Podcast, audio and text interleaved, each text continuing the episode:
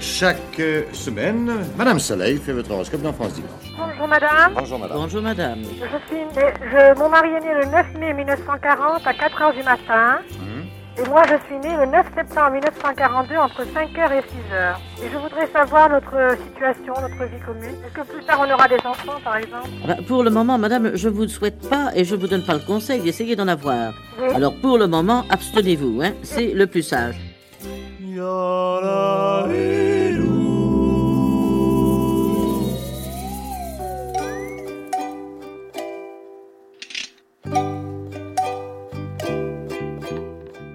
C'est la première consultation de grossesse pour Elodie.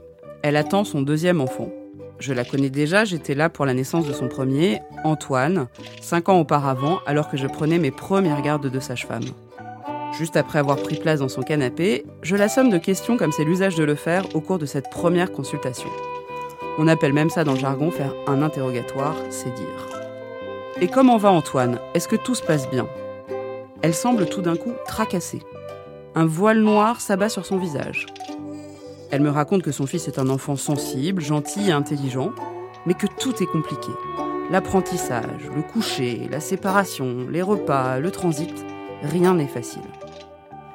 Elle me dit aussi qu'elle a tout essayé avec son pédiatre, inquiet lui aussi. Un pédopsychiatre, un psychomportementaliste et un autre analyste, un acupuncteur, un homéopathe et même un naturopathe. Le fameux Antoine arrive dans le salon à ce moment de la consultation. Je discute avec lui. On dirait une plante qui manque d'eau. Je me trouve immédiatement d'accord avec le pédiatre qui le suit depuis plusieurs années. Il y a un truc qui cloche. Je lui demande si elle a creusé la question des circonstances de sa naissance. Ce à quoi elle me répond que pas vraiment. J'en ai moi-même un souvenir cuisant. Antoine a eu une naissance vraiment rock'n'roll. Il a souffert d'une infection néonatale sévère qui a nécessité une hospitalisation de quelques jours en réanimation immédiatement après sa naissance. Ces jours pendant lesquels, en plus, sa mère n'a pas pu le voir car elle était elle-même surveillée dans une unité de soins continu. Franchement pas drôle. Alors, comme personne n'a rien à y perdre, je l'adresse avec son accord à un pédopsychiatre sensible et rodé à la prise en charge des bébés et des enfants pour qui la naissance a été compliquée. À vrai dire, je n'y crois pas franchement, mais ce sera une porte fermée de plus sur la raison des troubles dont il souffre. Retour chez eux, cinq semaines plus tard, pour une nouvelle consultation de grossesse. Je tombe nez à nez sur Antoine qui m'ouvre la porte. Et là, truc de malade. Je trouve un petit garçon jovial, bavard, voire même un peu chahuteur. L'exact opposé de celui que j'ai rencontré la dernière fois. Je suis estomaquée. Elodie me raconte en pleurant comment en deux séances tout a changé, pour elle et pour son fils. Des mots MOTS posés sur les mots MAUX d'Antoine ont inversé le cours de leur vie. En substance, voici ce qu'elle m'a dit. Qu'Antoine a écouté le psy avec une concentration folle et qu'il buvait ses paroles. Qu'Antoine a posé des questions, qu'ils ont refait le fil de sa naissance et de ses premières semaines, qu'ils ont récupéré les photos et que tout lui a été expliqué. Qu'après la première séance, c'était mieux et qu'après la deuxième, n'en parlons pas. Je peine à y croire et j'éprouve bien des difficultés à me concentrer sur mon travail. Je suis bien trop occupée à scruter et épier ce petit garçon. En pratique, j'avais quand même du mal à croire qu'un enfant ou un adulte puisse être métamorphosé par un travail psy sur une naissance compliquée. Mais ce jour-là, cette métamorphose avait un prénom. La preuve irréfutable s'appelait Antoine. Merci Antoine, car grâce à toi, j'avais des doutes et je n'en ai plus. Cette leçon me donnait une motivation et une force supplémentaires. Je devais m'attacher à mettre toujours plus le paquet pour les bébés et leurs parents, même les jours teintés de fatigue et de découragement. Ben, C'est choquant parce que d'abord, euh, une femme enceinte, ça n'a jamais un physique très joli et c'est pas la peine de la révéler au public, je trouve. On est bien content de les avoir et puis s'il fallait en avoir un autre, je l'accepterais pareil. La France est championne d'Europe en matière de natalité avec pratiquement deux enfants en moyenne. Dans la salle d'attente, les jeunes papas s'interrogent. la présence euh, d'une personne euh, qui peut apporter de l'amour en quelque sorte, oui, euh, comme on peut le faire la, la sage-femme. C'est nous qui tenons les maternités. Faut pas perdre ça de vue. C'est vraiment la sage-femme qui tient la maternité. La maternité est toujours une source de stress pour les femmes. Ben, on va toutes être dépressives. Hein. Je vais vous ouvrir les portes de ma maison, de mon hosto et des appartes des couples que j'accompagne en ville pour vous raconter mon histoire, leurs histoires, sans phare et sans tabou. Je veux témoigner de l'expérience humaine la plus folle de l'existence, la naissance, la plus grande des déflagrations. Et dans cet épisode, on va changer d'angle de vue. Je vais donner la parole à un ancien nouveau-né qui a vécu une folle aventure. Après tout, la naissance est un événement inouï pour les parents, la famille, les soignants, voire même pour le pays. Mais ne l'est-il pas tout autant, voire plus pour nos bébés? Ne vivent-ils pas leur première grande aventure? Et peut-être même la plus métaphysique et la plus bouleversifiante de toute leur existence. Je m'appelle Anna Roy et je suis sage meuf comme j'aime tant le dire. Bienvenue dans Sage Meuf. Épisode 8, la déflagration dans la vie du nouveau-né. Bonjour, je m'appelle Camille et euh, pour plus tard, je voudrais un mari et qu'il soit au pied du sapin emballé dans un paquet cadeau. Comme ça, on grandit ensemble et, et plus tard, eh ben, on, on se marie. Voilà. Au revoir. Cet ancien nouveau-né, il s'appelle Martin Provost. Cinéaste connu et reconnu, il est le réalisateur notamment de Séraphine et de Violette. Et d'un film en 2017 qui s'appelle Sage-Femme. Vous me voyez venir. Pour la sortie de Sage-Femme, nous nous étions rencontrés sur un plateau de radio. J'avais appris alors que cet homme avait eu une entrée dans la vie dont on pourrait dire qu'elle est hollywoodienne. Ce qui n'est pas si mal pour un cinéaste. Alors quand j'ai pensé à la déflagration côté nouveau-né, j'ai immédiatement pensé à lui et à son incroyable histoire. Je l'ai invité et il a accepté. Et c'était vraiment sympa, car c'était la veille de la sortie de son nouveau film La Bonne Épouse, et cinq jours avant le confinement.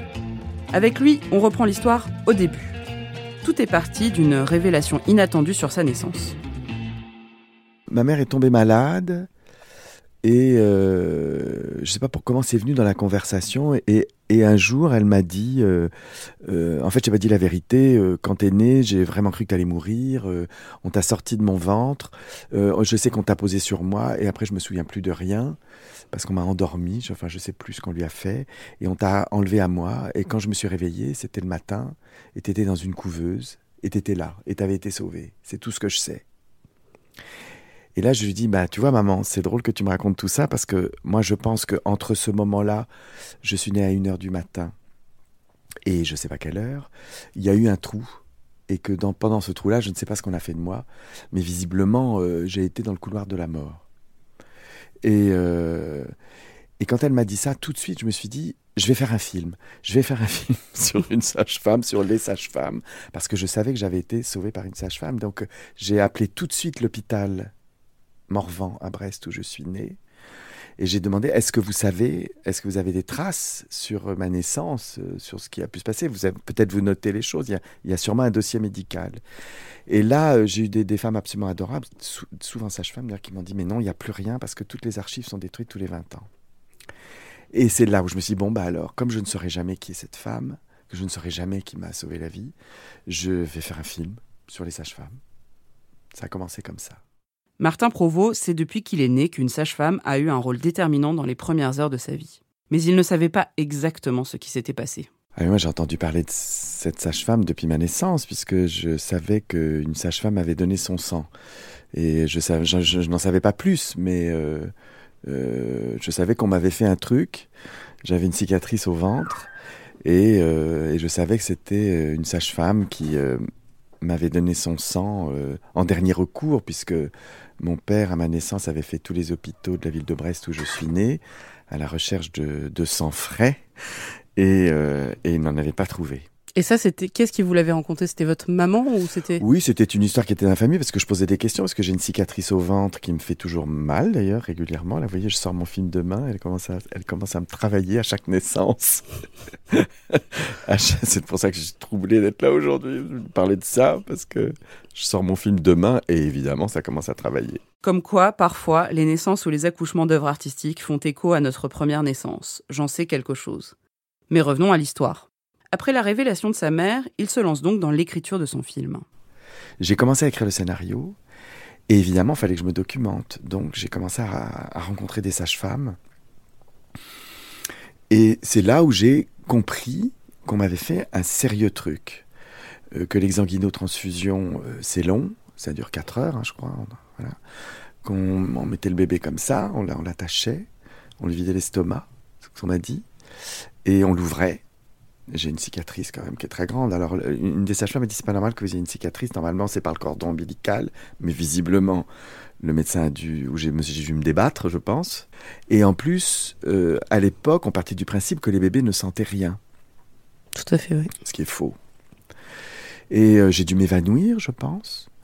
Et, euh, et j'ai été donc branché, je crois que c'est comme ça que ça se passe, hein, directement à cette femme et l'exanguignon, c'est on pompe le sang et on injecte le, sang de la sage-femme. Voilà, ça c'est mon arrivée dans la vie. Son histoire m'a cloué au sol. D'abord, la pathologie dont il souffre est vraiment rageante, car c'est une simple différence de résus de groupe sanguin entre les deux parents. Vous voyez de quoi je parle? A+, B-, AB+, AB-. Le résus, c'est le plus ou le moins sur votre carte de groupe sanguin. Cette pathologie s'appelle la maladie hémolytique du nouveau-né. Et en 1957, l'année de sa naissance, elle est relativement fréquente et surtout gravissime, car l'injection qui permet de l'éviter n'existe pas. Heureusement à l'époque, Marcel Bessy, immense professeur de médecine, vient de mettre au point l'exsanguinotransfusion. Cela permet de sauver l'enfant environ dans 80% des cas, en renouvelant complètement le sang. L'injection préventive d'immunoglobuline anti-D, elle, ne sera découverte qu'en 1965 et démocratisée des années après. Aujourd'hui, les exsanguinotransfusions sont devenues exceptionnelles. Mais surtout, ce qui est frappant dans l'histoire de Martin Provost, c'est le déni de la douleur des bébés. Vous pouvez croire sur parole Martin Provost quand il dit qu'il n'a pas été anesthésié. Il était commun à cette époque de dire et de penser que les nouveau-nés ne percevaient pas la douleur si bien que l'on exerçait la chirurgie sans anesthésie, ou presque, y compris de la chirurgie lourde comme de la chirurgie cardiaque. Je préfère même pas y penser tellement c'est l'épouvante pour moi. L'enfer de Dante. T'as lu le truc? Non, après, non mais il faut pas faire de digression, mais quand même j'ai envie de le raconter. Dans le service des grands brûlés à Trousseau, donc ils étaient personne, ils avaient aucun traitement antidouleur, donc ils souffraient, ils étaient tous prostrés, euh, complètement paralysés complètement euh, anéantis par la douleur, ils bougeaient plus, ils mangeaient plus. Et on disait ah bah c'est parce que ils ont pas leurs parents à côté d'eux, donc ils sont tristes. Et puis un jour, ils ont eu un paraplégique qui s'est brûlé, donc il sentait rien. Et cet enfant-là, il était brûlé sur l'intégralité des jambes, donc logiquement, il aurait dû, tu vois. Et il jouait, il était content et tout. Et tout d'un coup, ils se sont dit oh putain, en fait peut-être que les autres ils ont mal. Alors ils ont essayé des traitements antidouleurs sur les autres et les autres se sont remis à jouer et à être contents. Didier Cohen-Salmon, médecin anesthésiste pédiatrique, raconte que lorsqu'il est arrivé en 86, les enfants de moins de 2 ans n'étaient toujours pas anesthésiés pour l'intervention des végétations. 1986, pas le 19e siècle. Ce qui veut dire que si vous étiez comme moi un nourrisson à cette époque, bah ça aurait pu vous arriver. Ce médecin fait partie de ces professionnels de santé qui ont enfin permis que les bébés puissent bénéficier d'une prise en charge suffisante de la douleur. Il n'est évidemment pas le seul mais il a posé une sacrée pierre parmi les pierres.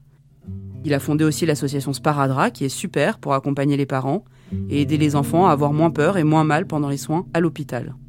Il est aussi l'auteur d'un livre que je vous conseille et qui s'appelle En travers de la gorge.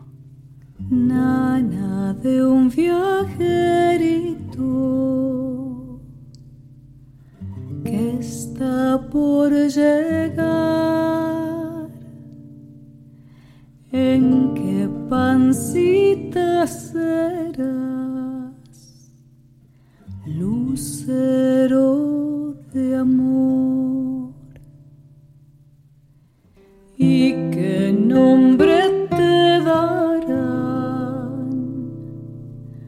Mm.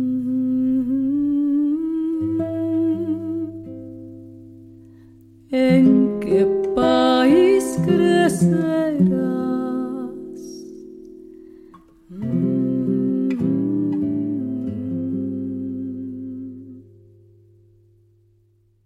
Pour comprendre ce qui lui était arrivé, Martin Provost ne s'est pas contenté d'interviewer des sages-femmes ni même de plonger dans l'histoire de la médecine.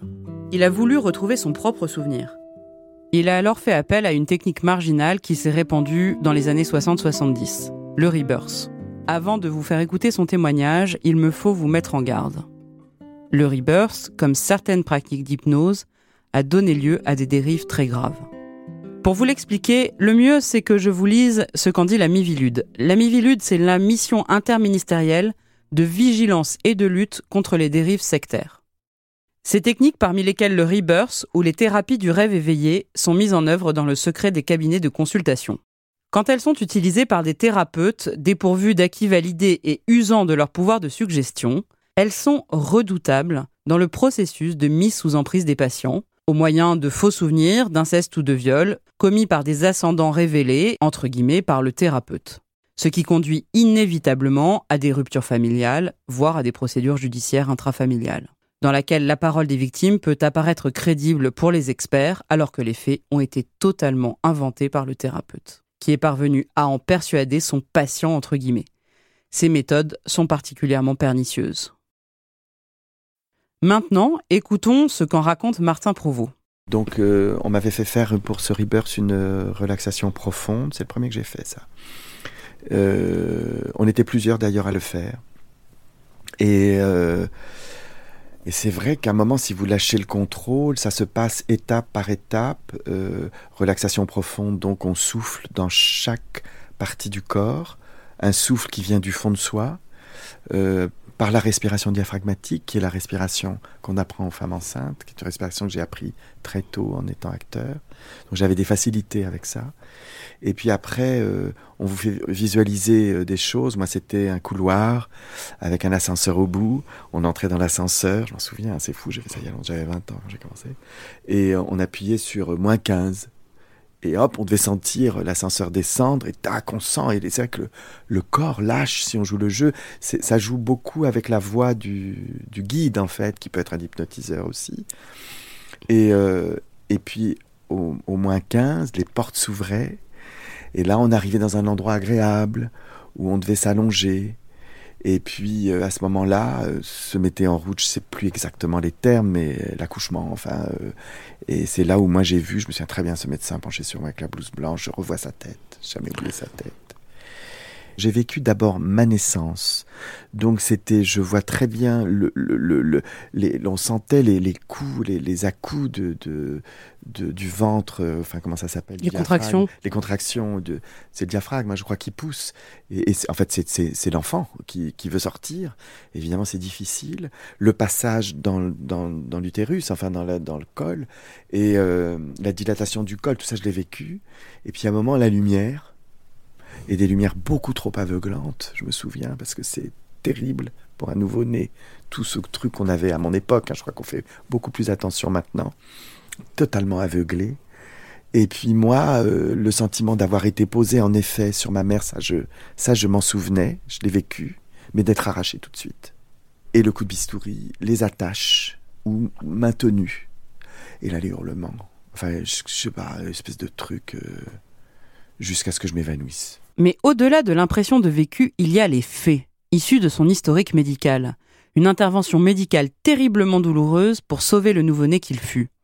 Et de ces faits est née une angoisse tout aussi tangible.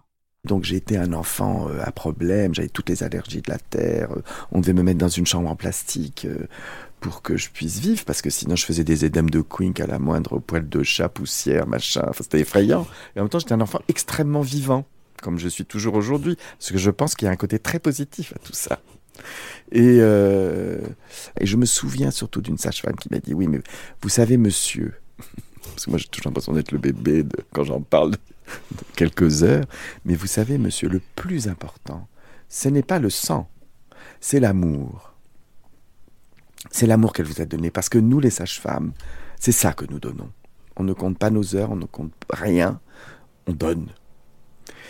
Et j'ai toujours pensé que ce sang que j'avais dans les veines était un don du ciel, que, un peu comme, comme, comme Faust avec Méphistophélès, Méphistophélès, pardon, il y avait eu un pacte entre cette femme et moi et que j'avais survécu grâce à elle parce qu'elle m'a tenu évidemment en vie. Oui, parce que ce qu'on peut expliquer, c'est aux gens, c'est qu'en fait, c'est vous vivez avec son sang. En fait, c'est ça a complètement été renouvelé. Exactement. Dans les veines et que donc, si on part du principe comme Goethe que l'âme est dans le sang, j'ai l'âme d'une sage-femme. L'histoire n'est pas terminée. Martin Provost écrit et réalise son film, et à la toute fin de la production, au moment où on fait le générique, je me suis marié. Et donc j'ai demandé à la mairie de Brest un acte de naissance. D'habitude, vous demandez toujours un extrait de naissance. Alors vous avez le petit papier écrit à la main. nanana. Et là, je, je reçois une page entière avec exactement le début, le nom de mon père, machin. Et en bas, chose que je n'avais jamais eue, déclaré à la mairie de Brest à 11h15 euh, le 13 mai 1957 par Yvonne André, sage-femme. Et là, j'ai eu le nom, je me suis dit, c'est elle. Et mon père, à l'époque, euh, était sur le point de partir, il était officier de marine, il était point- sur le point de partir à la guerre d'Algérie. Je pense qu'il était très occupé, et c'est pas lui qui m'a déclaré. Et on m'a dit aussi que j'ai un ami d'enfance de l'école maternelle, Stéphane Huette. Du coup, il a demandé son acte de naissance quand je lui ai raconté ça. Il a été aussi déclaré par Yvonne André. C'est dingue ça. C'est quand même extraordinaire. Donc je pense qu'elle en faisait beaucoup à l'époque. Et son père était officier de marine aussi. Donc tous, tous ces hommes partaient à la guerre. Et, euh, et donc j'ai pu mettre son nom et lui dédier le film. Et j'ai mis en première image à Yvonne André, sage-femme, à la mémoire d'Yvonne André, sage-femme. Et je reçois via mon agent un mail d'une nièce d'Yvonne André, me confirmant que c'était une femme absolument exceptionnelle, qu'elle était morte dans les années 70, qu'elle avait voué, elle n'avait pas eu d'enfant, qu'elle avait voué sa vie aux autres et aux femmes et aux naissances, et qu'elle avait sauvé visiblement des tonnes et des tonnes d'enfants. Donc j'ai- je suis né, pour moi, ça a été très important, et ils m'ont demandé est-ce que vous voulez une photo? Et, euh, et ils m'ont envoyé une photo de cette femme avec qui j'ai passé la première nuit de ma vie.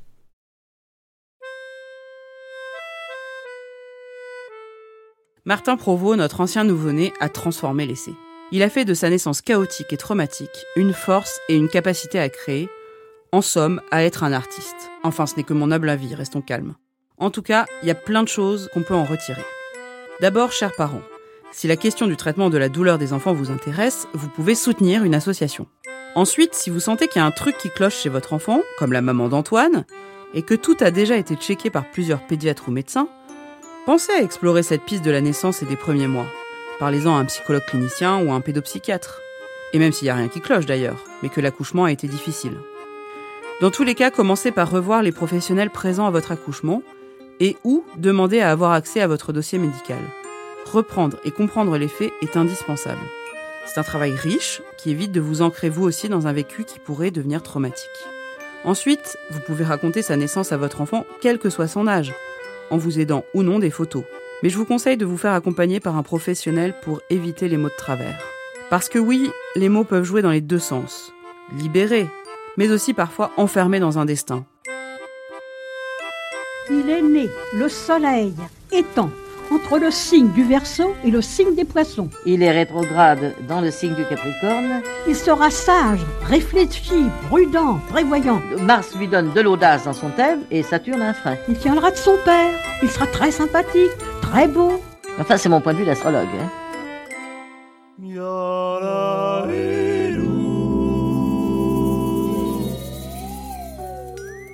Exactement comme les trois fées penchées sur le berceau de la Belle au bois dormant.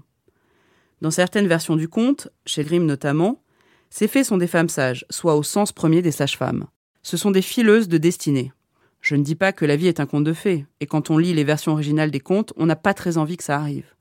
Mais quand une sage-femme vous dit Ah bah ça va être un fonceur, lui, ou alors Le cordon autour du cou, ça fait des enfants angoissés. Ne prenez pas ces déclarations pour argent comptant, sauf si ce sont des vœux de bonheur, évidemment. Et puis, si vous avez vécu un bel accouchement, n'hésitez pas à le raconter à votre enfant, ça fait du bien les belles histoires quand elles sont vraies. Ça donne de la force pour toujours. Nous, soignants, faisons attention que nos mots ne se transforment pas en malédiction et continuons à nous battre pour que les conditions d'accueil des nouveau-nés soient à la hauteur de ce qu'ils méritent. Et devant un bébé, n'oublions jamais que nous sommes en présence d'une vraie personne, puisque c'est la vérité. Je vais commander un talkie-walkie, une tata coiffée de la Reine des Neiges. C'est une fille qui a des pouvoirs magiques en glace. Merci beaucoup, Père Noël. Et maintenant, je m'adresse à vous toutes et tous, anciens nouveau-nés. Si vous sentez qu'il y a quelque chose qui ne tourne pas rond dans votre vie, interrogez vos parents sur les circonstances de votre naissance si vous avez la chance de les connaître ou s'ils sont encore vivants. Voire même, adressez-vous à un psychologue clinicien, à un psychiatre ou à un psychanalyste périnataliste. Pas n'importe qui, évidemment. Pour avoir des contacts, n'hésitez pas à vous adresser à la maternité la plus proche de chez vous. La naissance, c'est quand même le premier événement de votre vie, c'est pas rien. C'est même assez dingue quand on y pense. En quelques heures, Le bébé passe de l'apesanteur à la gravité, il passe de la vie aquatique à la vie aérienne. Il découvre l'air, ses poumons se mettent à fonctionner pour la première fois. Il passe de l'obscurité ou presque à la lumière, parfois très forte. Il produit un son pour la première fois de sa vie. Il passe d'un environnement certes bruyant, avec le cœur et les intestins de sa mère, mais pas tant que ça en fait, à un environnement où les sons ne sont plus atténués. Il passe d'un environnement chaud de 37 degrés à 20 degrés. Il découvre le froid. Il expérimente le toucher, il découvre les visages. Tout est vu pour la première fois. Il peut aussi malheureusement découvrir la douleur. En fait, c'est inimaginable. À nous, parents et professionnels de santé, d'assurer un passage en douceur. À chaque fois que je rencontre un nouveau-né, je suis frappée par sa personnalité. Tous les jours de ma vie ou presque, j'examine des nouveau-nés de quelques jours. Tous me regardent et m'épient avec une telle intensité et une telle acuité que j'ai l'impression qu'ils détiennent la clé du mystère de la vie humaine. D'où venez-vous, mes tout petits Martin Provost se pose lui aussi la question. Et le film commence par une vision, ça, le film se passe à Marseille, par la vision du bébé qui s'approche de Marseille et qui descend du ciel et qui va choisir la mère euh, pendant que les parents sont en train de faire l'amour et il passe par la fenêtre. Donc c'est un plan subjectif. Et il y avait euh, et donc c'est l'histoire d'une jeune fille qui veut garder son bébé parce qu'elle tombe enceinte très jeune et que le garçon n'en veut pas et elle veut quand même garder le bébé. Et à travers cette grossesse, elle va découvrir toute son histoire et comment son père l'a abandonnée. Donc chose qu'elle ne veut pas reproduire. Et euh, et il y a dans le film le personnage joué par Ariane Ascaride qui raconte cette histoire et qui raconte à Julie-Marie Parmentier qui joue la jeune fille cette chose-là, c'est-à-dire qu'à leur naissance, comme vous disiez, enfin, c'est-à-dire que euh, à la naissance, les bébés, juste avant leur naissance, ils savent tout, mais euh, si on leur disait ce qu'il y avait de l'autre côté, ils seraient tellement épouvantés que euh, euh, un ange descend du ciel, pose le doigt sur leur, bouche, entre le nez et, et, la lèvre supérieure, et leur dit chute, et à ce moment-là, ils oublient tout, mais l'ange laisse une empreinte, c'est pour ça que cette, cette chose-là s'appelle l'empreinte, je crois, ou le filtre. Et c'est cette trace que nous avons sous les narines qui correspond au doigt de l'ange. C'est absolument magnifique. Et j'y crois dur comme fer. Alors je ne sais pas qui est l'ange, euh, mais en tout cas, euh, disons que les anges, les anges font partie du patrimoine euh, spirituel depuis la nuit des temps. On peut les appeler, je ne sais pas, autrement. mais en tout cas, ce sont des énergies, en tout cas, qui sont là et qui, qui sont en nous. Et évidemment que on vient de quelque part et qu'on traverse une vie pour faire des expériences, se comprendre pourquoi on est là. Euh. Enfin, pour moi, ça a un sens. Sinon, je trouverais la vie effrayante et elle l'est de toute façon, mais euh, tellement absurde que euh, il faudrait mieux arrêter tout de suite. Et non, visiblement, l'être humain tend toujours vers quelque chose. Il a besoin de ça. Il a besoin même de devenir bon. Donc je pars du principe que l'univers est bon et qu'on est là pour... Je ne sais pas, j'attends de mourir pour savoir.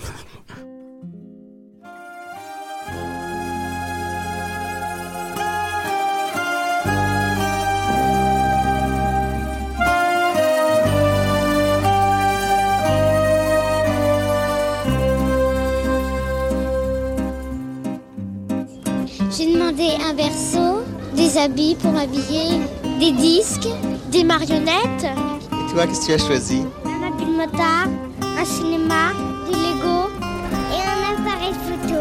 Qu'est-ce que tu es venu faire cet après-midi Regardez les jouets avec papa et maman. Qu'est-ce que ça représente Noël pour vous? Beaucoup de dépenses. Ce podcast a été écrit par moi, Anna Roy, et si mon nom vous dit quelque chose, c'est peut-être que vous m'avez déjà vu ou que vous me voyez en ce moment même dans la Maison des Maternelles sur France 4, où je suis chroniqueuse. Une émission que je vous recommande évidemment. Sage Meuf est un podcast Europe 1 Studio produit par Adèle Ponticelli. Il est réalisé par Charlène Noyoux. Qu'attendez-vous aujourd'hui? Qu'est-ce qui est primordial pour vous? Il y en a marre d'être payé euh, beaucoup moins que les hommes, euh, enfin marre de tout ça, quoi, des trucs habituels. Est-ce qu'il est facilement conciliable de justement travailler et d'éduquer ses enfants pour vous? Euh, oui, moi je, moi j'arrive très bien à concilier. Euh, Je m'arrête très souvent quand j'en ai marre, quand je vais être un peu avec mes gosses, bah, je m'arrête de bosser, je me mets en arrêt maladie, puis je reste avec eux. Oui, mais alors c'est pas très honnête. envers le patron, mais je m'en fiche. c'est pas important pour moi ça. Pour moi, le patron n'est pas honnête envers moi, alors euh, ah, ça me pose vraiment aucun problème. hein. Les hommes aussi ils le font. Ils font pareil. Merci infiniment à Martin Provost pour son témoignage et à tous mes patients, petits et grands, sans qui rien n'aurait été possible. N'hésitez pas à commenter, à partager, à questionner ou que sais-je encore sur mon Instagram anaroi75. Et si ce podcast vous a plu, n'oubliez surtout pas de vous abonner sur vos plateformes d'écoute préférées et nous mettre plein d'étoiles. Bisous Père Noël.